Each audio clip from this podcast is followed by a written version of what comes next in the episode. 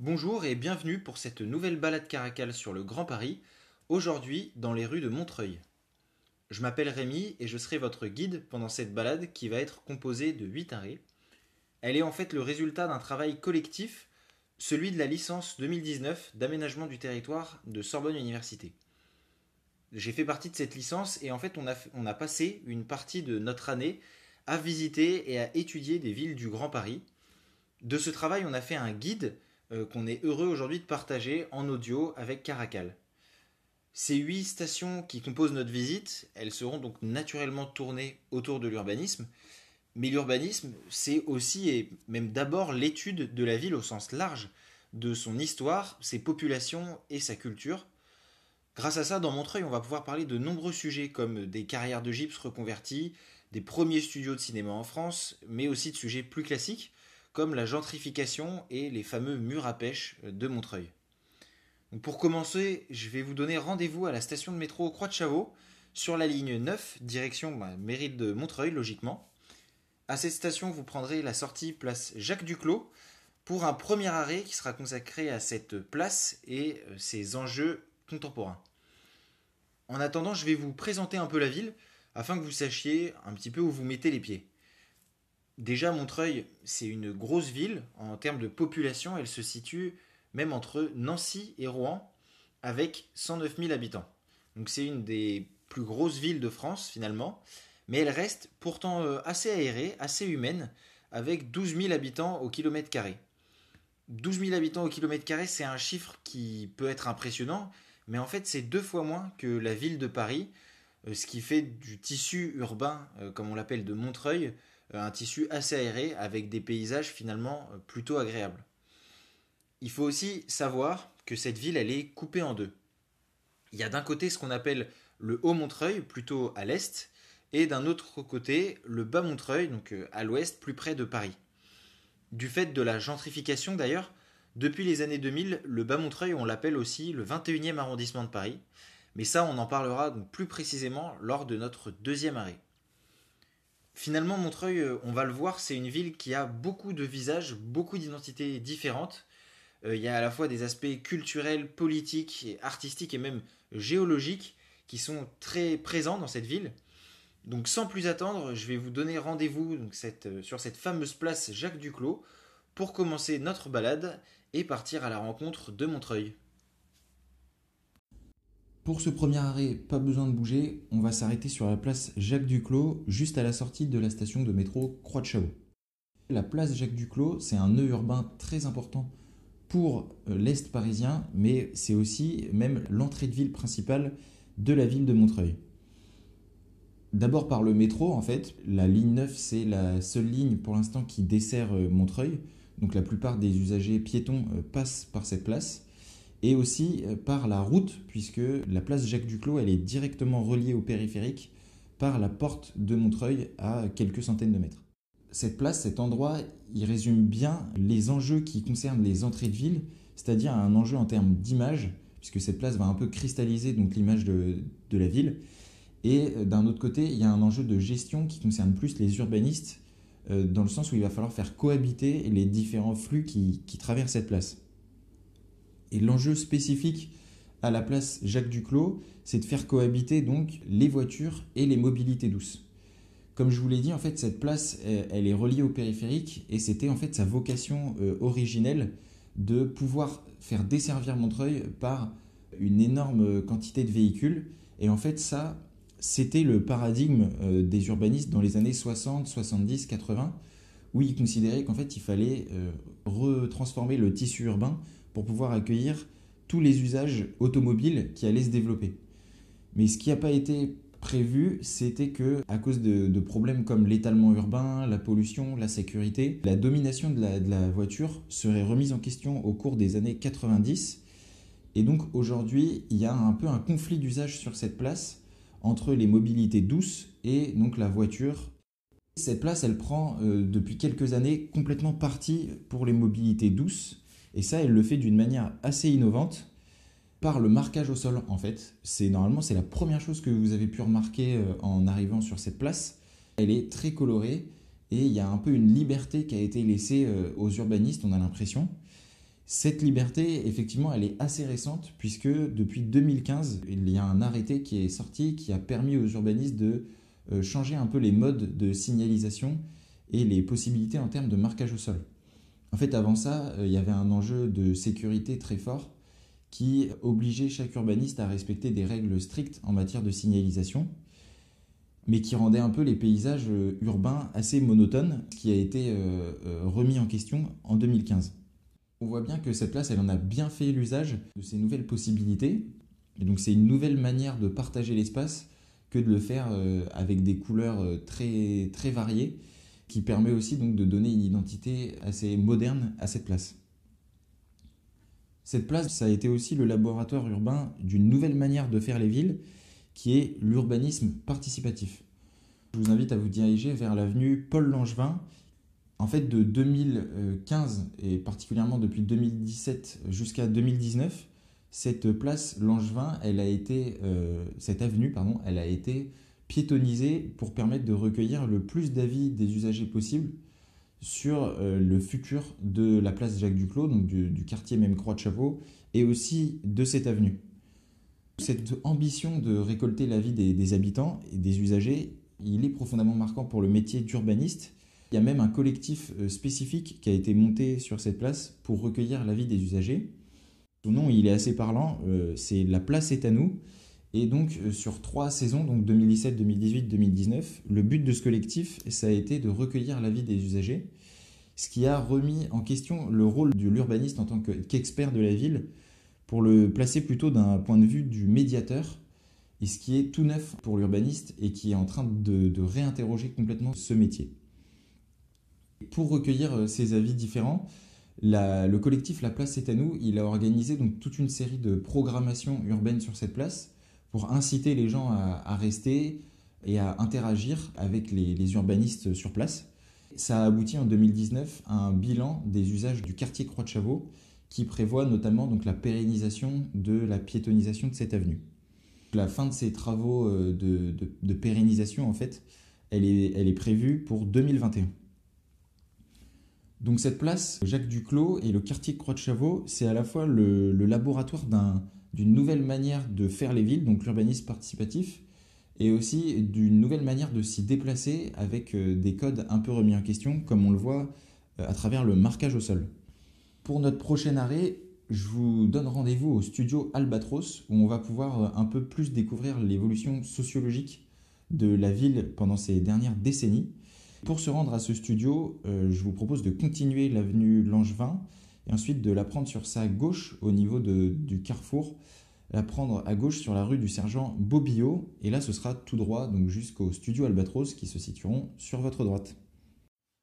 Nous voici maintenant devant l'espace des studios Albatros que vous avez aperçu de loin je pense. si vous observez bien le bâtiment, vous avez aussi dû remarquer le petit panneau qui se situe donc à côté du portail qui résume un peu l'histoire de ces anciens studios de cinéma muet et que je vous invite à consulter puisqu'il va me permettre euh, ensuite d'ouvrir un peu le, cadre sur l'histoire du cinéma euh, en résumé à Montreuil. Ce studio, effectivement, il a joué un rôle dans euh, la place du cinéma muet à Montreuil, mais cette place du cinéma, elle est plus ancienne que ce studio du début du XXe siècle, Déjà au XIXe siècle, c'est à Montreuil que l'ancêtre du dessin animé est né.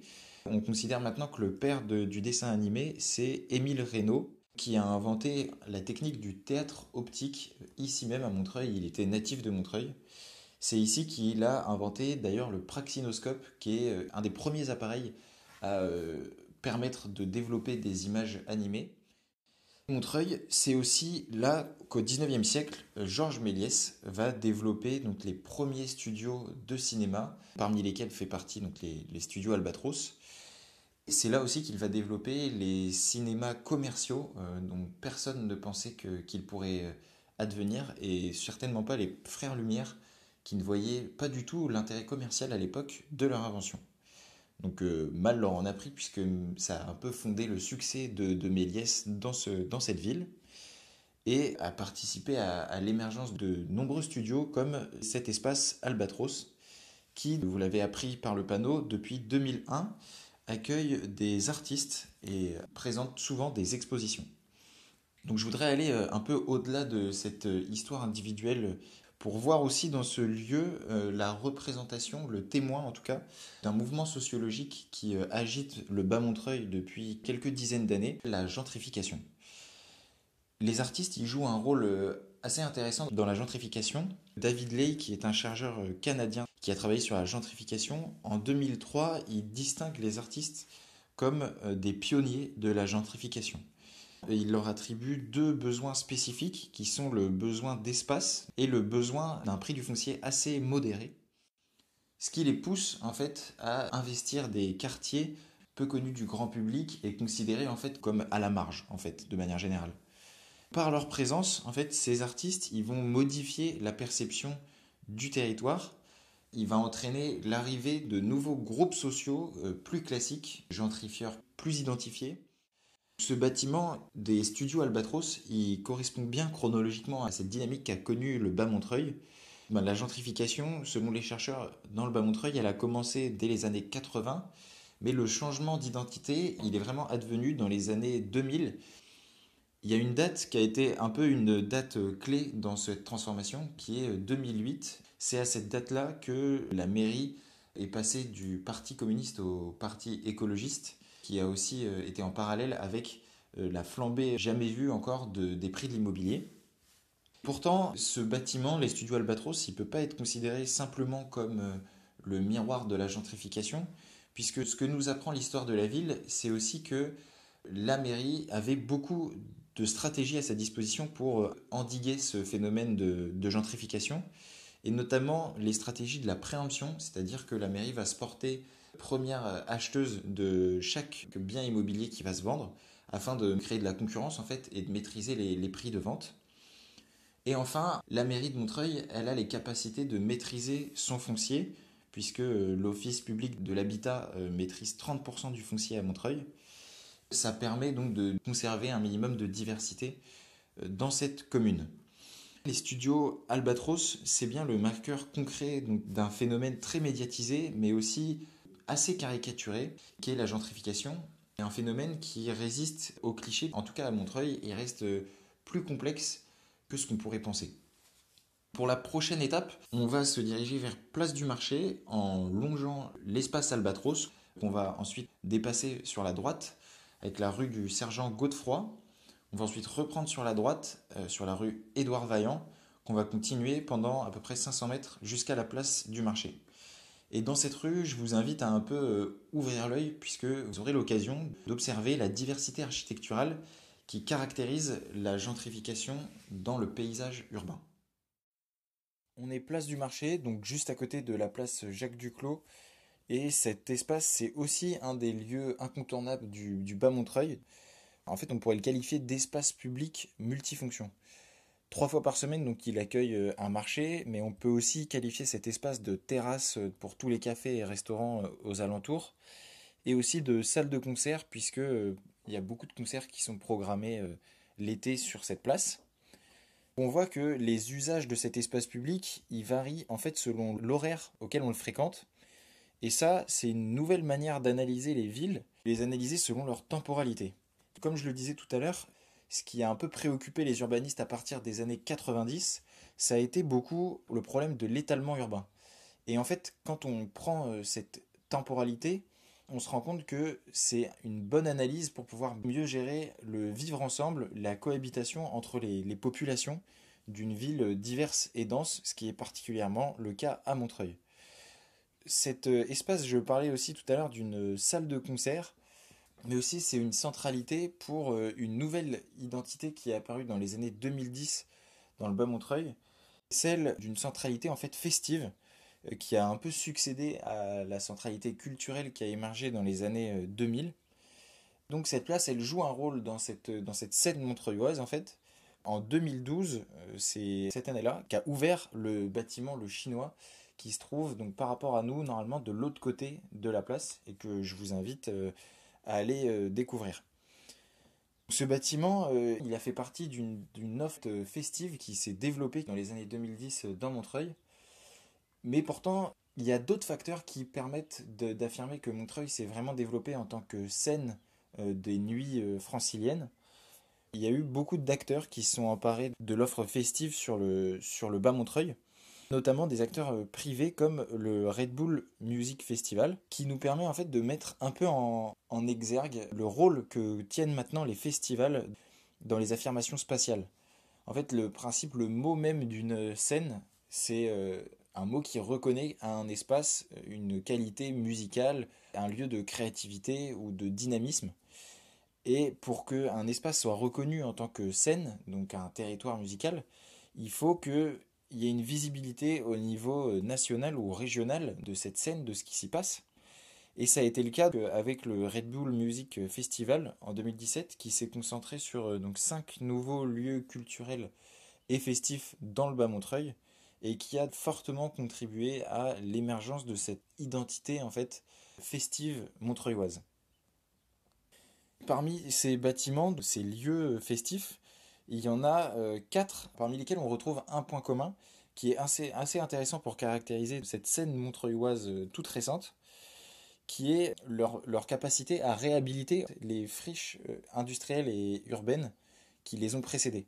C'est le cas pour le chinois puisqu'il s'installe sur un ancien restaurant chinois. C'est une tendance qui a beaucoup de succès dans les nouveaux projets en fait d'aménagement urbain. On peut par exemple citer le cas des grands voisins en plein cœur de Paris. Ici à Montreuil, c'est aussi euh, particulièrement le cas puisque euh, y a presque 5% du territoire communal qui est constitué de friches urbaines. Donc la scène montreuilloise, c'est bien une scène qui emprunte tous ses codes à une nouvelle culture urbaine assez, assez récente. On peut le voir par la réhabilitation de friches, l'usage du festival pour s'affirmer, et une programmation euh, assez éclectique entre théâtre, musique électro et euh, exposition artistique. Donc prochain rendez-vous à la place de la mairie pour prendre un peu de recul sur la ville de Montreuil et son histoire. Pour se rendre à la mairie, on va prendre à droite sur le boulevard Chanzy, donc qui est de l'autre côté du, Chinois. On va retraverser la place du Clos pour euh, arriver en face de la rue du Capitaine Dreyfus, qui est une rue piétonne assez sympathique aussi. Cette rue, on va la traverser et arriver au bout, on va prendre à gauche sur l'avenue du président Wilson. Là, normalement, vous verrez de loin la mairie au bout de, de cette rue, cette avenue du président Wilson. C'est un bâtiment assez imposant qui va nous permettre de rentrer en détail dans une nouvelle culture propre à Montreuil. On est maintenant place Jean Jaurès, donc une place bien différente de la place Croix de Chavaux où on était tout à l'heure. La place Croix-de-Chavaux, ce serait plus le centre névralgique de Montreuil, tandis qu'ici, on est euh, dans le centre historique de Montreuil. Ce qui en fonde la portée symbolique de cette place, c'est d'abord la présence assez imposante de cette mairie. Cette mairie, son architecture, elle est euh, art déco, elle est assez simple, assez géométrique, et son matériau, c'est le béton, donc ce qui la place dans ce courant art déco qui a été à la mode pendant tout le début du XXe siècle. Son architecte, c'est Florent Nanquette, qui était l'architecte communal de Montreuil et qui a réalisé beaucoup de bâtiments dans cet esprit-là dans la première couronne parisienne. Ce bâtiment, il date de 1935 et il faut s'apercevoir que c'était une architecture assez moderne, voire presque contestataire à l'époque. Elle témoigne d'un mouvement politique qui a traversé tout le XXe siècle et qui euh, marque encore cette ville. Ce mouvement, c'est le socialisme plus particulièrement le communisme qui a été euh, à l'œuvre dans Montreuil de 1935 à 2008. En 2008, c'était la première fois donc que la liste communiste perdait les élections municipales et cette date, elle a été reprise par euh, les médias comme la date explicite d'achèvement de ce virage sociologique qu'a vécu le bas Montreuil.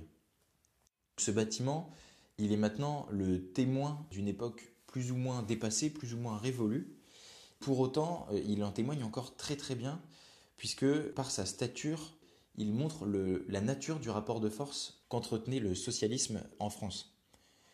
Dans un article paru en 1925 qui s'appelle Paris encerclé par le prolétariat révolutionnaire, le journaliste socialiste Paul Vaillant-Couturier, il explique bien cette stratégie qu'avait le socialisme communal de l'époque d'agir sur le plan presque stratégique en France puisque l'avènement de son action politique, c'était le grand soir et l'aboutissement de la lutte des classes.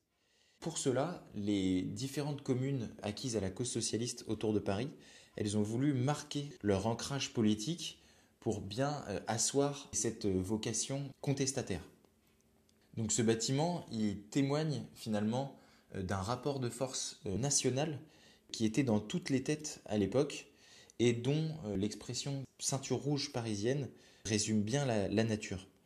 L'expression ceinture rouge, donc, qui a été reprise à la suite de l'article de Paul Vaillant Couturier, elle représente toute cette vague d'élections qui a amené la banlieue parisienne à se placer du côté d'abord du socialisme à partir de 1919, puis du communisme à partir de 1935. Et dans cette ceinture rouge, euh, Montreuil elle a joué un rôle assez important. C'était pas la première commune acquise à la cause, mais c'est la commune dont l'ancrage communiste est resté vraiment le plus longtemps, donc jusqu'en 2008, ce qui en fait une commune à forte identité politique et ce qui fait surtout de cette mairie un témoignage exceptionnel et assez parlant donc d'une époque maintenant euh, plus ou moins dépassée. Si on regarde de chaque côté de ce hall central, de ce cube central qu'on a face à nous, de chaque côté on a deux statues donc un peu postérieures à cette date de 1935 qui sont à droite la statue de l'industrie et à gauche la statue de l'horticulture. Ces deux statues, elles témoignent elles aussi de la place plus particulière qu'avait Montreuil dans cette dynamique socialiste. Si la statue de droite réalisée par Édouard Manchuel, elle est plutôt commune dans la culture ouvrière et socialiste, c'est la, figure de, l'ouvrier et de l'industrie, eh bien la statue de gauche, l'horticulture, elle est un peu plus originale et elle témoigne de cette spécificité montreuilloise, cette fierté horticole. Pour découvrir cette nouvelle culture qui s'est imbriquée à la cause euh, socialiste qui est présente sur la commune depuis bien des siècles, on va maintenant se diriger vers le quartier des Murs à Pêche. Pour cela, on va se retourner d'abord dos à cette mairie. On va traverser cette place jusqu'à la rue Franklin qu'on va prendre sur notre gauche jusqu'à l'église Saint-Pierre et Saint-Paul. Je vous conseille de vous arrêter aussi euh, sur cette place euh, de l'église. Cette église, elle jouait un rôle euh, central pour le quartier qui n'était pas encore le quartier de l'hôtel de ville à l'époque médiévale. Donc derrière cette, cette jolie église, on a la rue Pépin qu'on va prendre sur notre droite jusqu'au bout. Vous verrez dans cette rue, il y a déjà un signe annonciateur du quartier des Murs à Pêche qui est le café La Pêche. Donc au bout de cette rue, on aura la rue Rony, prendra euh, jusqu'à sa première droite, la rue Pierre de Montreuil.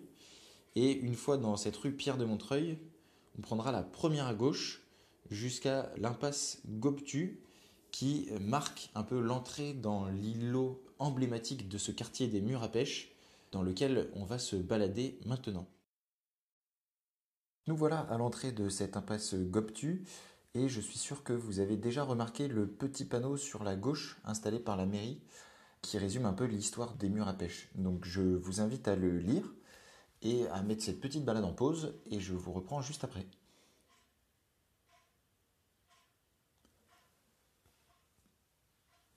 Donc par rapport à l'histoire en tant que telle des murs à pêche qu'on a pu lire ici, euh, j'ajouterai pas grand chose si ce n'est que euh, pour la petite anecdote, euh, en 1870, pendant l'encerclement de Paris par les Prussiens, l'armée prussienne va être tellement impressionnée par ce complexe de 600 km de murs qu'elle va décider de le contourner, puisque militairement, ça pouvait être trop dangereux pour elle de, s'engager dans Montreuil.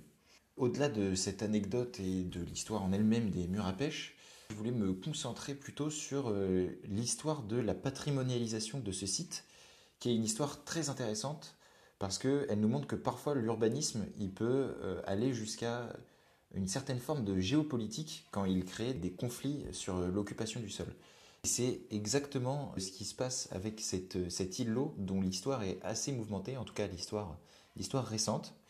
Pour vous présenter un peu la situation, on a euh, deux acteurs qui se font euh, plus ou moins face dans leur vision chacun de l'avenir de ce secteur d'un côté les pouvoirs publics et de l'autre côté les associations et les engagements citoyens.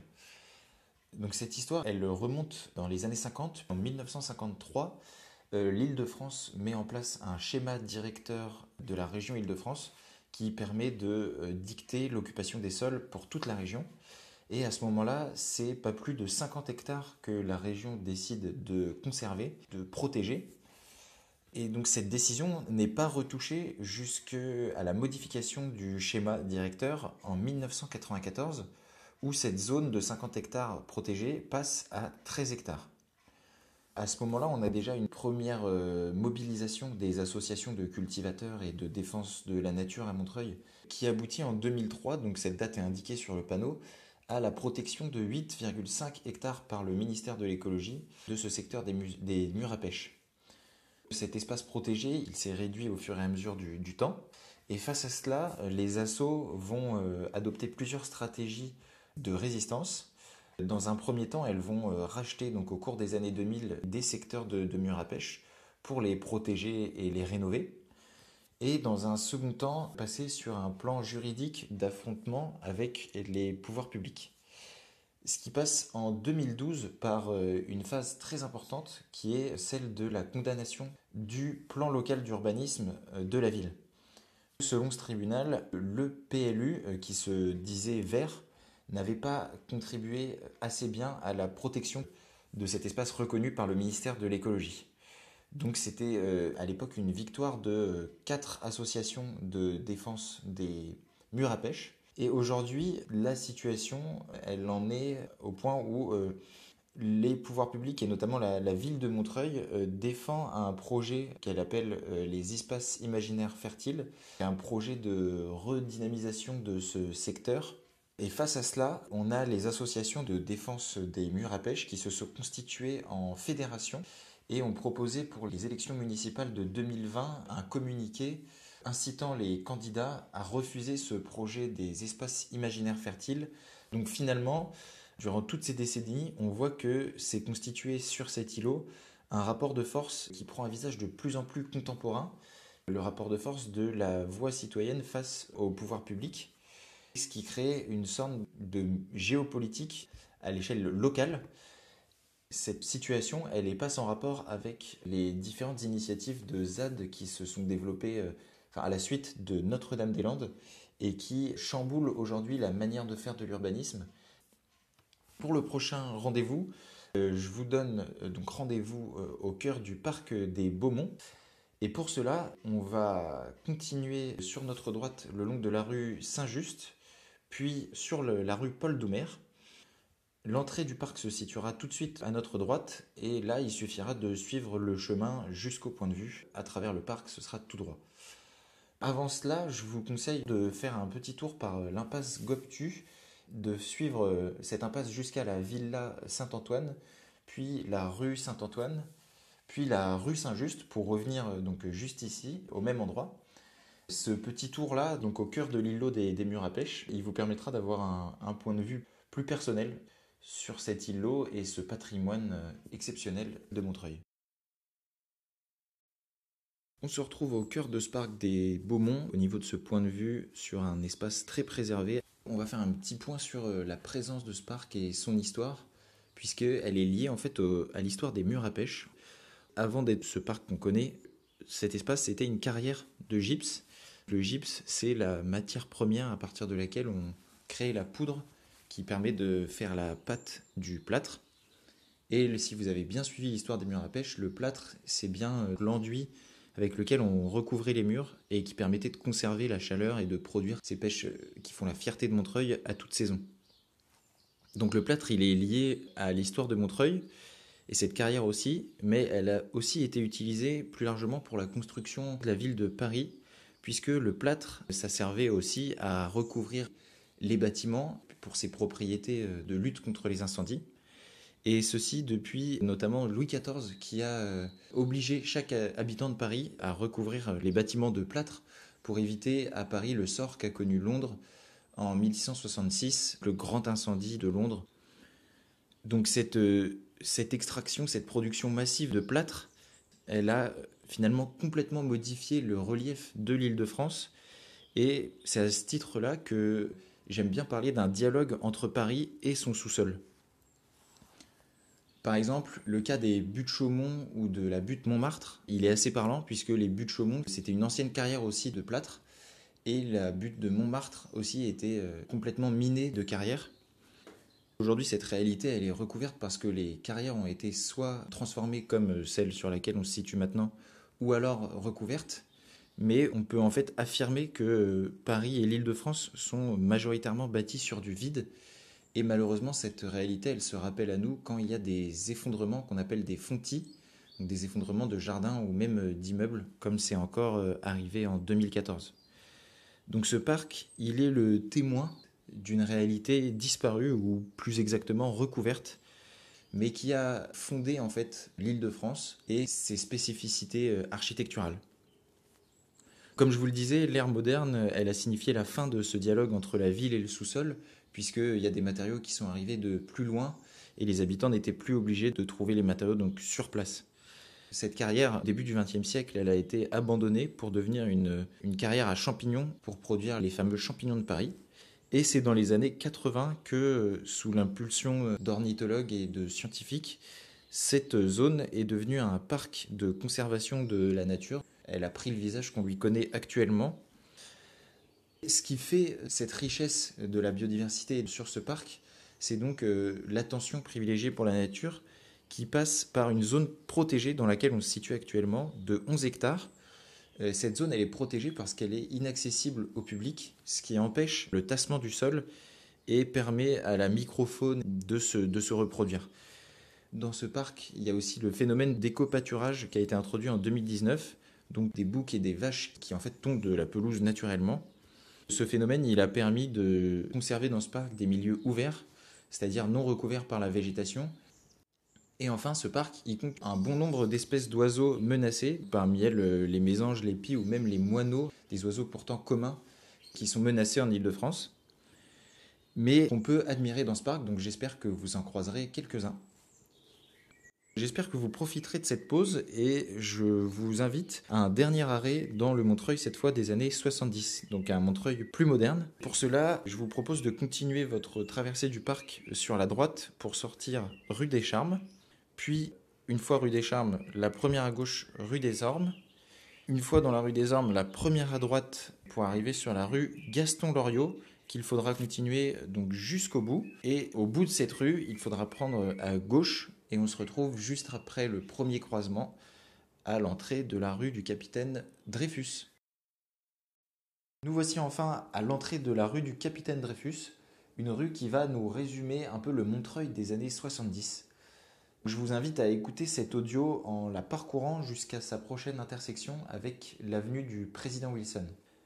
En effet, pendant ce parcours, on va croiser des œuvres qui sont euh, le fruit d'un seul et même homme, Claude Goas, l'architecte et urbaniste de la ville de Montreuil de 1958 à 1990. D'ailleurs, son œuvre la plus célèbre, c'est le Conservatoire de musique et de danse, qui se situe au 13 avenue de la Résistance, juste à côté de la station Croix de Chavaux, donc cet homme, Claude Le Goas, il a marqué le paysage de Montreuil pendant à peu près toutes les 30 glorieuses, mais il a surtout marqué le paysage du Haut-Montreuil, puisque c'est là qu'on compte le plus de grands ensembles qu'il a contribué à, à, édifier. Ici, en effet, à gauche, on a une des seules cités du Bas-Montreuil, la Cité de l'Espoir, qui a été terminée en 1982. Cette euh, cité, elle avait pour objectif d'en terminer en fait avec le mal logement qu'on pouvait encore trouver dans Montreuil, puisqu'il faut rappeler que encore dans les années 60, on trouvait des bidonvilles dans le Haut Montreuil. Cette cité, c'est une des dernières à avoir vu le jour sur le, territoire de Montreuil. Elle a été rénovée en, en 2011 et elle est gérée par euh, l'Office public de l'habitat de Montreuil, Grâce à ces caractéristiques, en fait, elle témoigne d'un héritage puissant qu'a laissé le communisme municipal à Montreuil, le logement social. En effet, j'en ai déjà un peu parlé, mais le logement social, c'est une des manières qu'a euh, la municipalité de nuancer la gentrification en cours en maîtrisant euh, l'usage du, foncier de, sa ville. Cette possibilité, elle est assez énorme à Montreuil, puisque l'Office public de l'habitat gère 30% du parc de logement de la ville. Ce qui en fait le troisième office public de l'habitat de la Seine-Saint-Denis et ce qui nous révèle une fois de plus la place très importante qu'avait Montreuil dans euh, ce qu'on appelle la ceinture rouge parisienne que j'ai évoquée tout à l'heure à propos de la place Jean Jaurès. Donc à gauche de cette euh, cité de l'espoir qu'on a vue, on voit les tours Altaïs, qui étaient autrefois les tours principales d'un quartier qu'on appelait Rond-Point 93, qui était un quartier très moderne pour son époque, qui est aussi l'œuvre de Claude Legoas, terminée en 1973. Aujourd'hui, ces tours, c'est le dernier vestige d'un quartier qui s'étendait, donc rond-point 93, jusqu'à la mairie qu'on retrouvera à quelques rues sur la droite. Ce quartier, il était moderne puisqu'il participait au mouvement de l'urbanisme de Dalle, qui était très très euh, répandu à l'époque et qui était conçu comme la meilleure manière de créer un quartier dense. Une des caractéristiques de l'urbanisme de Dalle qu'on retrouve encore maintenant par exemple à la Défense, c'est de séparer les flux et de cantonner chaque usager à un parcours qui lui est propre. Cet urbanisme, il était un peu révolutionnaire pour l'époque, mais il a très vite été abandonné puisque le quartier Rond-Point 93, il a été euh, détruit dans les années 90 du fait d'un manque de fréquentation et euh, d'une vétusté qui s'est avérée euh, très rapide. Ce qui fait de ces deux tours qu'on appelle aujourd'hui El Taïs le dernier vestige de, ce quartier dont on peut imaginer un peu l'esthétique à partir de ces tours. Ces tours, elles ont rouvert en 2019 et aujourd'hui elles accueillent une grande partie des services publics de la ville de Montreuil. Vous devriez être arrivé à l'intersection avec l'avenue du président Wilson on a un peu fait le tour de ce visage que pouvait avoir Montreuil dans les années 70. J'espère que cette balade caracale, elle vous a plu, qu'elle vous a donné envie d'en apprendre plus sur euh, le Grand Paris et son histoire. Pour retourner vers le métro, vous avez donc deux possibilités, soit prendre euh, à droite le long de l'avenue du, président Wilson et retrouver la station euh, mairie de Montreuil, soit continuer tout droit le long de la rue du capitaine Dreyfus et retrouver la station Croix de Chavaux où euh, à 30 mètres de là vous pourrez admirer le conservatoire donc de musique et de danse de Claude Legoas qui date de 1976. Je vous remercie pour cette écoute et j'espère quant à moi vous retrouver très vite pour une nouvelle balade d'une ville du Grand Paris.